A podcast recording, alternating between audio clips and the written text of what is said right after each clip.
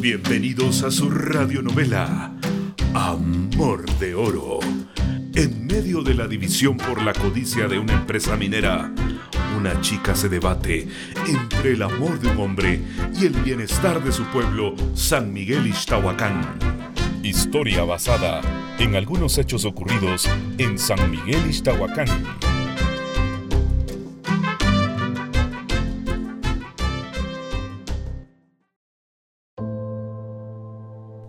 Pasaron dos años. Ya la mina se fue. Pero los problemas siguen. Muchos hombres se fueron por seguir el dinero de las minas. Y otros ya no quisieron volver a trabajar la tierra y se fueron para el norte. Los negocios que tanto abundaban empezaron a mermar.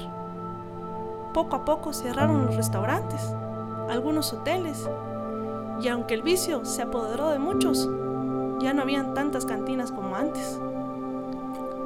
Y de aquel minero Braulio no supe nada más. Después de todo Flora y su escándalo, me salvaron de caer en el juego de ese hombre. Mientras nuestra resistencia se mantuvo viva y aún luchando.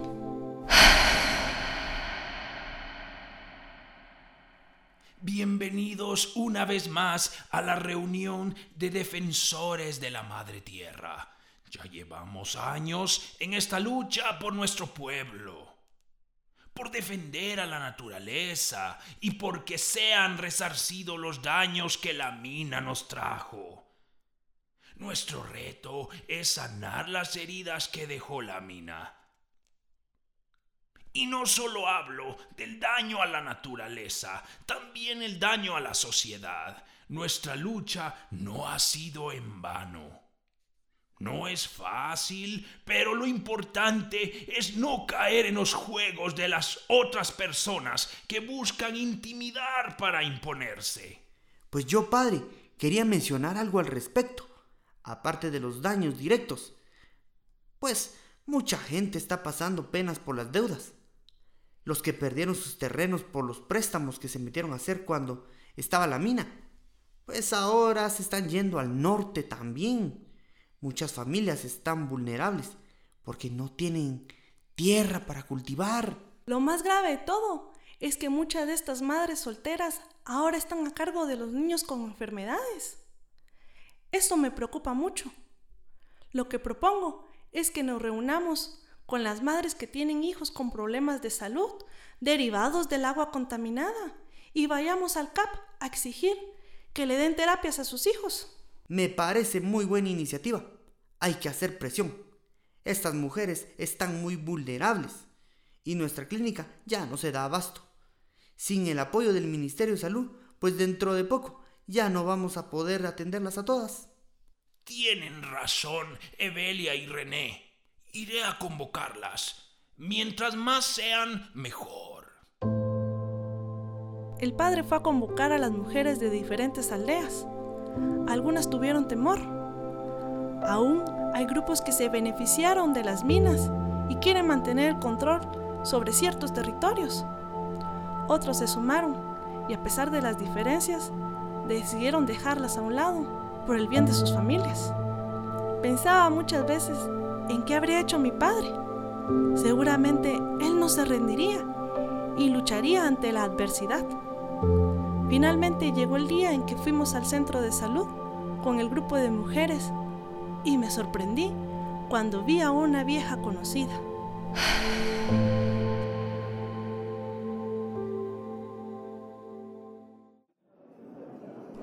Buenos días, ¿cómo está? ¿Qué tal? Mucho gusto. Buenos días. Hemos venido a solicitar apoyo para los hijos de estas mujeres que debido al consumo y el contacto con el agua contaminada están padeciendo de enfermedades de la piel. Se les cae el pelo y se han visto debilitados. Algunos creemos que necesitan terapias, pues también tienen discapacidades. Nosotros hemos tratado de ayudar por medio de una clínica, pero no es suficiente. Necesitamos más apoyo y es por eso que nos encontramos aquí. Sí, sí, sí, queremos ayuda, sí, que nos ayuden, nos apoyen, nuestros hijos, ayuda. Entendemos su preocupación. Vamos a presentar la propuesta. La revisaremos y luego les tendremos una respuesta. Por el momento, no podemos comprometernos a nada. La salud de estas personas es prioridad. Sabemos que este hospital fue construido por la mina y los problemas que padecen estos niños no los padecían antes de la minería. Sería lo mejor que puedan hacer por la comunidad. Que nos ayuden, que nos ayuden, que nos ayuden. Les tendremos una respuesta pero por el momento no les garantizo nada. ¡Ah! ¡Mentirosos! ¡Saqueros! ¡Estos! Ojalá de verdad cumplan con hacer la solicitud. De lo contrario, tendríamos que hacer presión en el área de salud. Evelia, diles que no se vayan aún. Sabemos que vienen de lejos. Hay que ayudarlas con el refrigerio por lo menos. Flora, ¿cómo estás? No sabía que tenías un hijo. Evelia, qué pena. No crea que vine a molestar. No, no tenga pena. Aquí estamos para apoyarnos. Perdón por lo de la última vez. Estaba cegada. Me dejé llevar por lo que decían las gentes y no estaba consciente pues del daño que estaban haciendo. Creí que el dinero era más importante y ahora me ve aquí. La entiendo. Y no crea que le guardo rencor. Ya vea que al final todos se van y nosotros nos quedamos. Tenemos que salir juntas de esto. Y es que me da mucha pena, pero es que la criatura, mi niño, pues fue lo único que me dejó el Braulio. El desgraciado solo se desapareció y ni se hizo cargo. Ya traté de buscarlo con alguno de sus amigos del pueblo, pero resulta que ya nadie sabe nada. De verdad lo lamento mucho, Flora. Al menos usted se dio cuenta, no se dejó llevar. Yo seguí engañándome. Pensé que él me iría a sacar de aquí. Ya ve usted que en la casa, pues mi papá trabajó para la mina. Ganaba bien. Nos decía que el trabajo era duro, que a veces ni lo dejaban almorzar dignamente, mucho menos descansar.